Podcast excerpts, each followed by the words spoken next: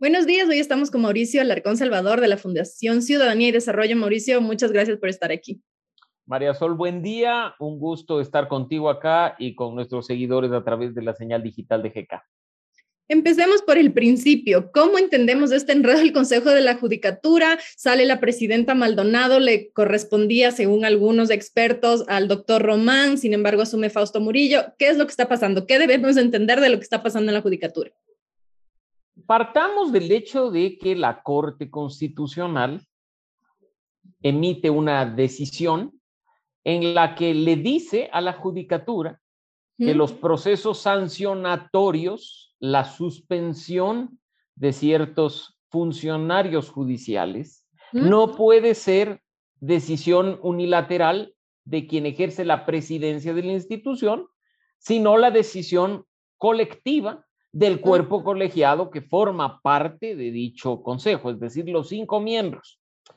Esto da pie a que la presidenta del Consejo de la Judicatura, la doctora María del Carmen Maldonado, presente su renuncia la semana pasada, argumentando que pues la Corte Constitucional en definitiva está limitando sus funciones, haciendo mención a algunos casos que han sido de conocimiento eh, público de la ciudadanía en cuanto a la suspensión ordenada, en ese caso, por quien en ese momento ejercía eh, la presidencia, ¿no? Hasta ahí, digamos que todo podía estar bien, incluso si revisamos la Constitución, el artículo 179, podríamos decir que no había mayor problema porque en cuanto al Consejo de la Judicatura, nuestra Constitución es clara al señalar que la presidencia de este órgano de administración de la justicia eh, le corresponde al representante del presidente de la Corte Nacional de Justicia. El problema viene cuando revisados los archivos del Consejo de Participación Ciudadana y Control Social Transitorio e incluso leída la letra pequeña de la renuncia de la doctora Maldonado, se intenta eh, posicionar en el discurso que su suplente debe asumir la presidencia de la judicatura y todo estaría bien constitucionalmente hablando, a no ser porque el suplente de la doctora Maldonado, ordenado por el Consejo de Participación Ciudadana y Control Social Transitorio, no corresponde a la terna que en su momento fue representado por la Corte Nacional de Justicia, sino a la terna de la Fiscalía General. ¿Cómo se ¿Cómo se vuelve suplente si no era parte de la misma terna, sino de la terna de la Fiscalía? Porque recordarán ustedes que el Consejo de Participación Transitorio asumió poderes supraconstitucionales, incluso con el aval de la misma Corte Constitucional designada por ellos, y pues en ese sentido, al llevar a cabo el proceso de impugnación ciudadana para conformar el Consejo de la Judicatura, de la terna de la Corte Nacional de Justicia, aceptó impugnaciones contra la primera y el segundo de la terna, quedando únicamente una candidata de la misma disponible, la doctora Maldonado, y sin opción al suplente, pues el Consejo de Participación Transitorio decidió que quien debía ocupar dicha suplencia era el doctor Álvaro Román, que estaba en la terna de la Fiscalía.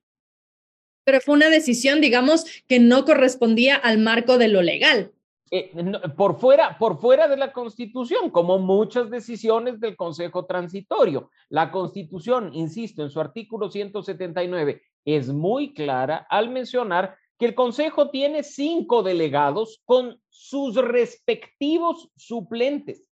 No está hablando de suplentes en general. Dice sus respectivos suplentes, elegidos mediante ternas enviadas por el presidente de la Corte Nacional de Justicia, cuyo representante lo presidirá por el fiscal general del Estado, por el defensor público, por la función ejecutiva y por la Asamblea Nacional. Pues en este caso, lo lógico y lo constitucional hubiera sido que el Consejo Transitorio al descartar dos de los tres miembros de la terna de la Corte Nacional de Justicia y posicionar como primera a quien estaba tercera y entregarle la presidencia de la Judicatura, solicitar una nueva terna al Consejo, a la Corte Nacional de Justicia para poder designar al suplente en este caso y no hacerlo a dedo por fuera de la Constitución, entregándole dicho espacio a Álvaro Román de la terna de la Fiscalía. En ese sentido, entonces, no le correspondería a Álvaro Román, sino a quién. A ver, como acá, insisto, el, el, Consejo Transitorio tuvo decisiones supraconstitucionales, blindadas incluso estas decisiones por una decisión posterior de la misma Corte Constitucional, un dictamen de la Corte Constitucional, pues tendríamos que aceptarlo ahí puesto.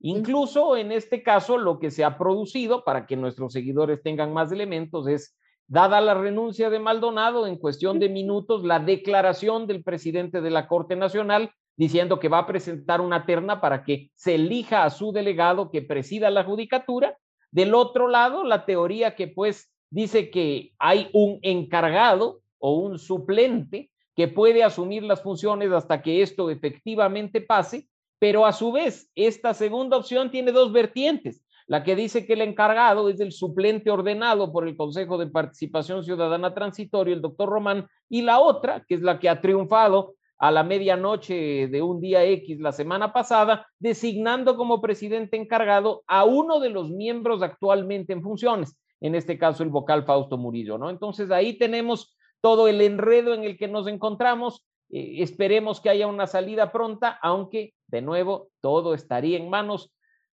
del Consejo de Participación Ciudadana, que hasta el momento tiene una deuda enorme con los ecuatorianos. ¿Qué volvería de nuevo a tener que elegir entre esta terna enviada por el, eh, um, la Corte Nacional de Justicia, ¿no? Una nueva terna que presentaría el presidente de la Corte, el doctor Iván Saquicela, y esperemos pues que el Consejo de Participación Ciudadana esté a la altura para darle salida lo más rápido posible a esta crisis que se ha generado en el órgano de administración de eh, la justicia, ¿no? Que,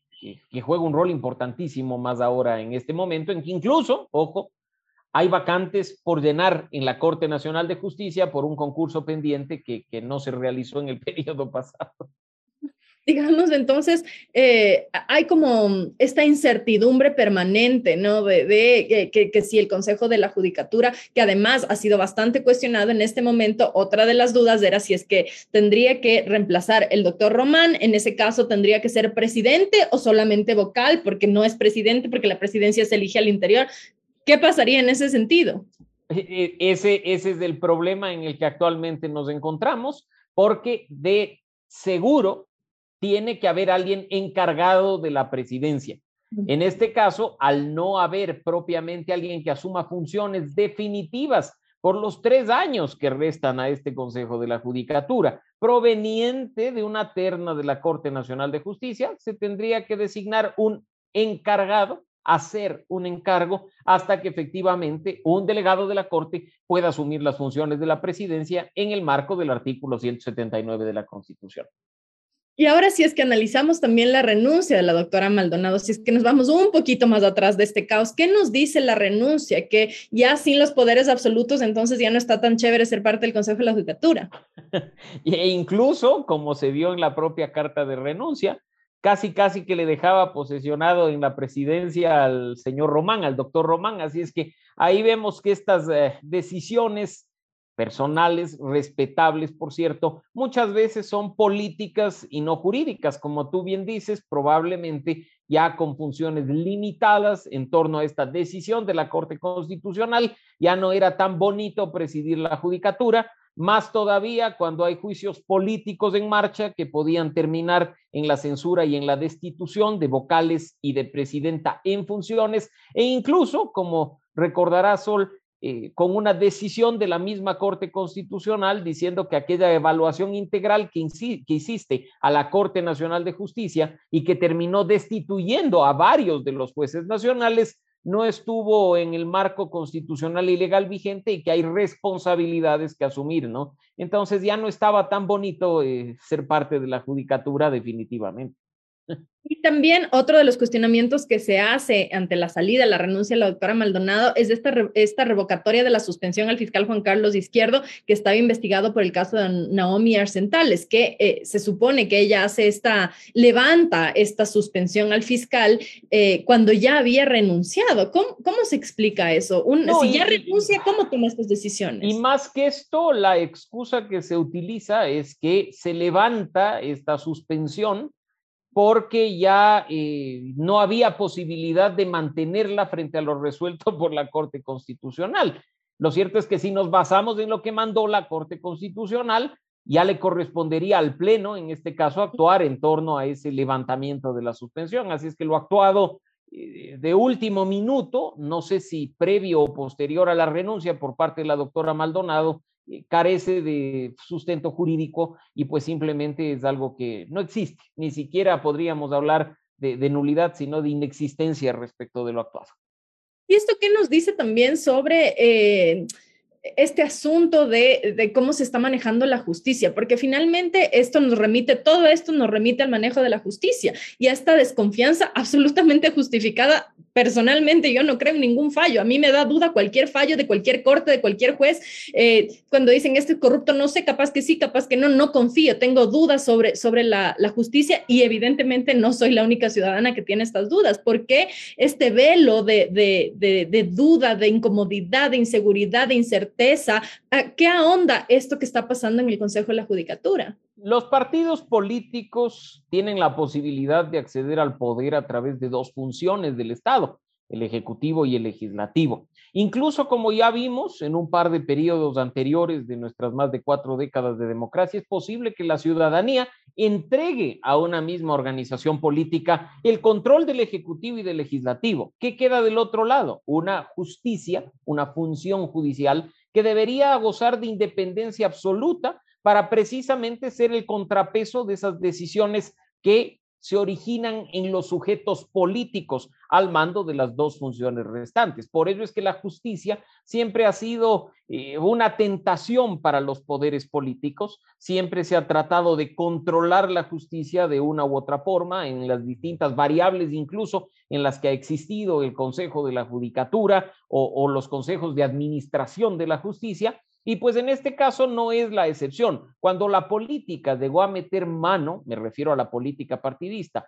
logró meter mano en la justicia, pues las decisiones no fueron objetivas ni en torno al marco normativo vigente, sino en función de lo que se decía y se decidía en la esfera de los líderes eh, y de los políticos, funcionarios y autoridades del momento. Eso hace que la ciudadanía pierda credibilidad y confianza en la justicia y sepa, por ejemplo, que para obtener un fallo favorable en más de una ocasión es más fácil recurrir a las palancas que dejar todo en manos de los jueces. Esa situación, como digo, no es nueva, no es tampoco de la última década, es de los más de 40 años que ha tenido nuestra democracia en este último periodo y pues la única forma de salir de este entuerto es obviamente aplicando las normas a rajatabla, garantizando la independencia de los jueces, no sancionándoles por las decisiones que toman, pero sobre todo con una ciudadanía activa y vigilante para que nadie se atreva a meterle la mano nuevamente al sector que tiene la enorme responsabilidad de garantizar nuestros derechos y libertades. Acá regreso porque ya tengo el texto de la resolución eh, en el que le levanta la suspensión del ejercicio de funciones al fiscal izquierdo y ahí ella dice eh, que le levanta en dice revocar las medidas preventivas de suspensión del ejercicio de funciones al servidor judicial Juan Carlos de Izquierdo Nanana expedía en la resolución tal en virtud de mi renuncia irrevocable al cargo de presidenta. Es decir, le revoca después de haber renunciado. Es súper confuso que una cosa así pueda pasar porque si es que ya renunciaste, ¿cómo tomas una decisión anterior, en este caso específicamente sobre el Juan Carlos Izquierdo, eh, pero podría ser sobre cualquier otra cosa. Y probablemente, y probablemente solo hayan más decisiones y no las conozcamos. Y sepamos de esta, dado lo polémico del caso y la gravedad que hay en torno a la discusión de las últimas semanas por este eh, terrible femicidio que tuvo lugar en una de las provincias de Ecuador. Así es que no sabemos qué más haya detrás. Lo cierto es que incluso el texto más allá de confuso deja claro que la decisión esta de última hora no tiene pies ni cabeza, ni, ni, es una decisión como tal, sino simplemente una forma probablemente comunicacional de querer echarle la culpa a la Corte Constitucional después de lo actuado para un tema tan sensible como el del caso en el que está involucrado o estaría involucrado el fiscal izquierdo. Y si se analiza la resolución de la Corte Constitucional con respecto a esta decisión de que no sea la presidenta, sino el Pleno el que tome decisiones sobre eh, eh, suspensiones o mm, castigos, sanciones, no sé, a los, a, los operadores de justicia, eh, ¿por, qué, porque esto es, esto es importante en el sentido de que es mejor, es peor de lo que estábamos antes? ¿Qué, qué debemos pensar sobre esto? Si tenemos un cuerpo colegiado, le corresponde al mismo conocer y decidir sobre hechos importantes en la justicia que puedan acarrear la suspensión de los funcionarios judiciales o incluso su destitución. Hmm. El momento en que esto recae en una sola persona, se puede caer en una enorme subjetividad, en una falta de independencia o incluso convertir este sistema en un método de premiar o castigar por simpatías o antipatías a quien esté involucrado en el caso que se conoce. Cuando hay un cuerpo colegiado, las decisiones del mismo lo que buscan es eh, dar un mayor poder a la objetividad, dar un mayor poder a la decisión colegiada o colectiva y que la conclusión tenga que ser con mayores elementos, con mayor discusión, de mejor manera. Así es que lo, lo que ha resuelto la Corte Constitucional para muchos no es sino de sentido común, no es sino algo obvio que debía haber estado ahí desde el primer día. Lo reclamamos cuando se actuaba de distinta manera. O sea, no se trata acá, Sol, de aplaudir el hecho de una suspensión porque la persona que está siendo suspendida eh, nos, nos es repugnante por los actos en los que está involucrado la forma de hacerlo cuenta y cuenta mucho porque se tiene que respetar el debido proceso, se tiene que garantizar los derechos de esa persona, por repugnante o molesta que sea. Caso contrario, como ha sucedido en más de una ocasión, quienes terminamos pagando los platos rotos somos nosotros, porque después se nos demanda por violación de derechos, me refiero al Estado ecuatoriano, y quienes tenemos que pagar las jugosas indemnizaciones que reciben somos nosotros, todos y cada uno de los ecuatorianos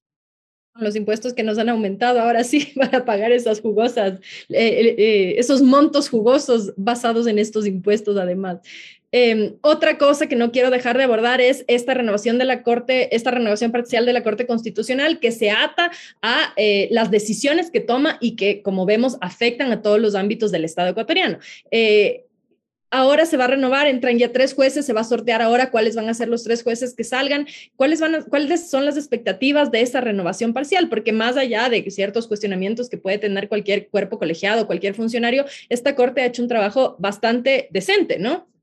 Por supuesto, y antes de toparte el tema de la Corte Constitucional, para no dejar suelto el tema de la judicatura, Sol, dejemos en stand-by, pero sin dejar de prestarle atención al hecho de que el concurso para renovar parcialmente la Corte Nacional de Justicia luego de la tan polémica evaluación integral, no tuvo un final feliz porque no se pudo llenar todas las vacantes. Y desde 2020, desde finales de 2020, inicios de 2021, hay jueces encargados, jueces temporales en la Corte Nacional de Justicia, contrariando incluso estándares internacionales. Así es que ojalá, más allá de quién presida o no presida la judicatura, se vuelva a poner en marcha el concurso pendiente para llenar esas vacantes que no pudieron llenarse en el proceso anterior. Ahora y que además en este, antes de pasar, eh, ya que mencionas este tema, además de esta, esta eh, eh, Consejo de la Judicatura, que sale la, eh, la presidenta, que se va a reemplazar con alguien más,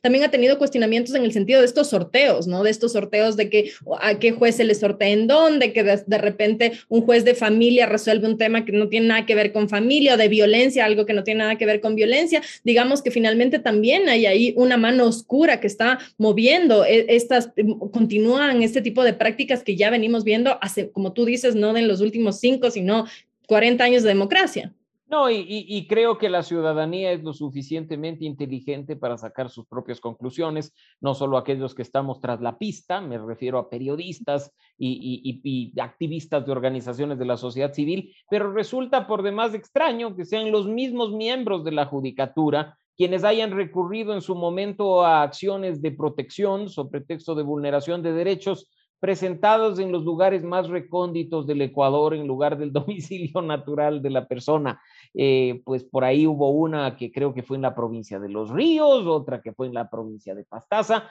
cuando los miembros de la judicatura están aquí bien sentados y viviendo en Quito desde hace tres años, ¿no? Entonces... Es por lo menos sospechoso, ¿no? Es, es, es por lo menos sospechoso. Ojalá acá se midiera a todos con la misma vara y no se dejara pendientes temas como dije, en función de la simpatía o antipatía que se tenga respecto de los actores involucrados.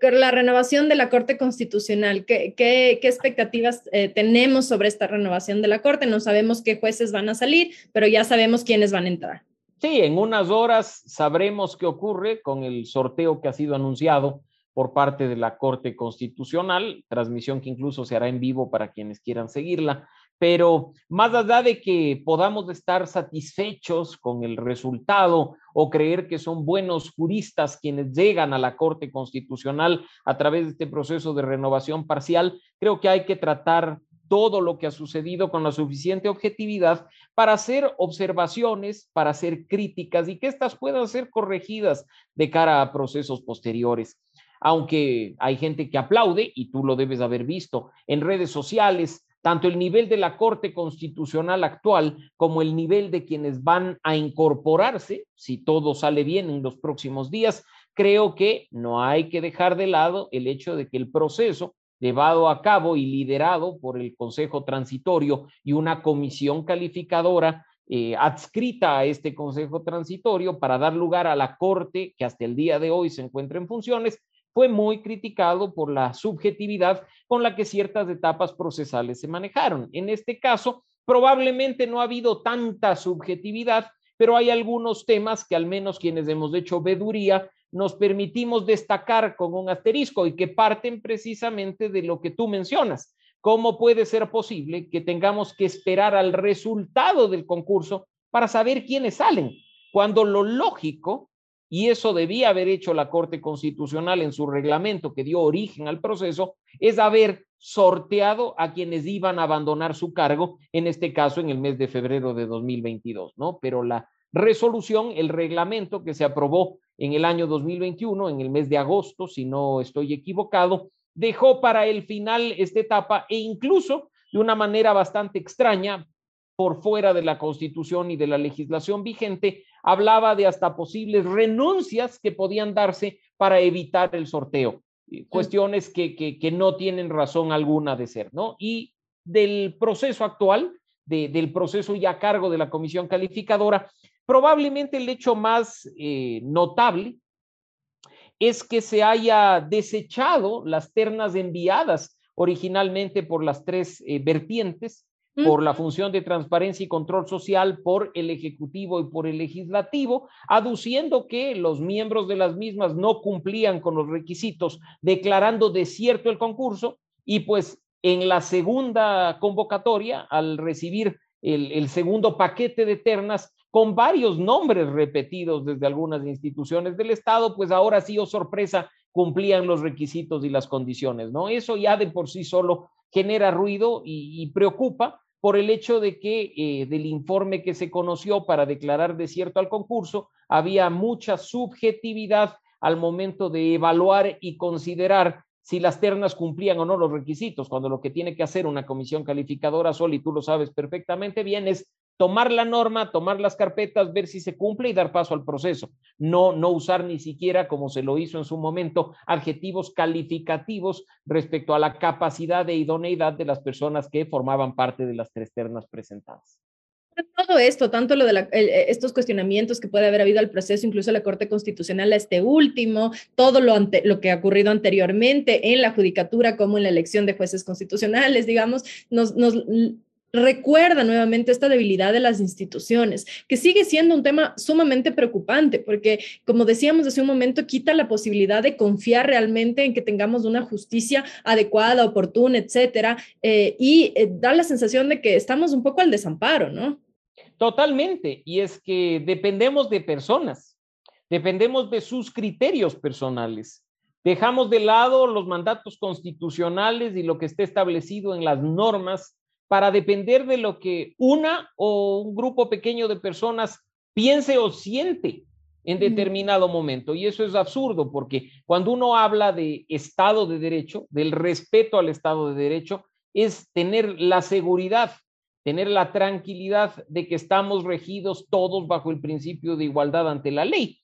Esperemos que de a poco se vaya corrigiendo este problema, que no tengamos además que para cada concurso dictar nuevamente normas como hasta el día de hoy ha sido, porque incluso al momento de articular esos reglamentos se abre una enorme puerta a la discrecionalidad para beneficiar a los amigos o para perjudicar a aquellos que nos caen mal. Yo creo que ahí hay que prestar mucha atención a que un proceso de institucionalización parte, por supuesto, del respeto a la Constitución y a la ley, pero también contempla la necesidad de una cierta eh, estabilidad en los distintos procesos para que las condiciones no cambien de tiempo en tiempo.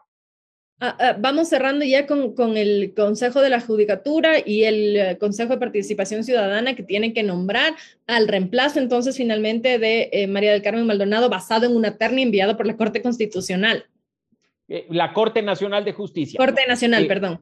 Creo que eso, creo que eso solo ya no está en discusión. Incluso quien ha asumido de manera temporal la presidencia de la Judicatura, el doctor Fausto Murillo, eh, así lo ha reconocido al, afirmar que esto es un encargo para que la institución pueda seguir funcionando y pues más bien esperemos que por un lado el doctor Iván Saquicela, presidente de la Corte Nacional, de manera muy ágil presente la terna de candidatos al Consejo de Participación Ciudadana al amparo del artículo 179 de la Constitución y nada más, y que pues el Consejo de Participación Ciudadana esté a la altura para designar lo más pronto posible, cumpliendo lo establecido en las normas, por supuesto, sin necesidad de estar eh, creando nuevos reglamentos ni creando nuevas instancias. Incluso si quieren pueden aplicar la norma que, dejó el Consejo Transitorio para el proceso, pero que podamos contar en definitiva ya para los años que quedan con un presidente de la Judicatura o presidenta de la Judicatura que represente de manera efectiva a quien preside la Corte Nacional de Justicia. Y, este, para, para concluir, este proceso implica que la, eh, manda la terna a la Corte Nacional y el Consejo de Participación Ciudadana debe hacer que, que hay un proceso de impugnación, revisión,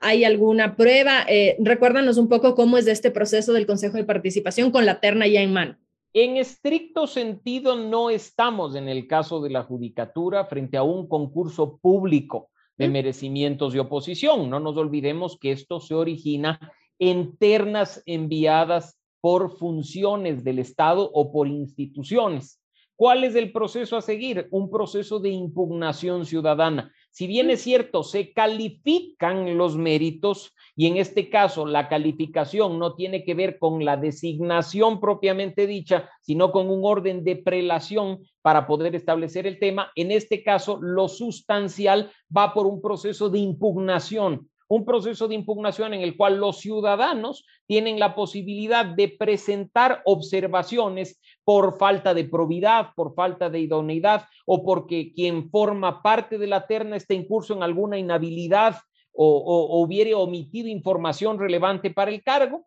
que es terminado eh, con una resolución, en este caso del Consejo de Participación, designando además quién va a ocupar el cargo que está vigente, ¿no? Entonces es un proceso que si nos aplicamos con la norma vigente y sin necesidad de crear nuevos reglamentos, muy bien se podría aplicar lo mismo que nos dejó el Consejo de Participación Ciudadana Transitorio, pues podríamos hablar de tener ya un reemplazo en aproximadamente 30 días. Perfecto. Muchísimas gracias, Mauricio, por habernos ayudado a desenredar esta complicación en, el Consejo de la Judicatura. No, y es, y es un tema que espero en lo personal y creo que quienes estamos siguiendo lo que ocurre en nuestra justicia, esperamos tenga un final feliz, que de una buena vez se tenga un cuerpo colegiado que respete la constitución y la ley, que haga procesos acorde a la normativa vigente y que por supuesto tome decisiones para garantizar la independencia tanto interna como externa de quienes tienen el sagrado deber de respetar y de vigilar el respeto por nuestros derechos y libertades. Una última cosa que ahorita se, me está pasando es que una vez que se establezca ya la, la, persona que va a reemplazar a María del Carmen Maldonado, se tiene que elegir nuevamente eh, dentro del Consejo de la Judicatura al presidente. No es que automáticamente esta persona la presidencia es automática, solo el artículo 179 de la Constitución dice que la presidencia del organismo recae en el representante de la Corte Nacional de Justicia. Ah, Entonces, esta persona sería la presidente o presidenta del Consejo de manera De manera automática, según lo dispone la Constitución. Perfecto, clarísimo. Muchas gracias, Mauricio, por haber estado aquí. Como siempre, te estaremos buscando en las próximas semanas porque seguramente habrá otro enredo que aclarar. Así que te agradezco por habernos acompañado. Siempre un gusto, solo a la orden y pues esperemos que la próxima, como conversamos tras telones, ya sea presencial y en mejores condiciones. De acuerdo, muchas gracias Mauricio. Esta fue la conversación con Mauricio Alarcón Salvador de la Fundación Ciudadanía y Desarrollo sobre eh, lo que pasa en el Consejo de la Judicatura y cómo se debería reemplazar su presidenta. Eh, muchas gracias por habernos acompañado. Pueden volver a escuchar esta entrevista en su plataforma de podcast favorito y nos volvemos a encontrar mañana a ocho y media de la mañana. Que tengan un excelente día.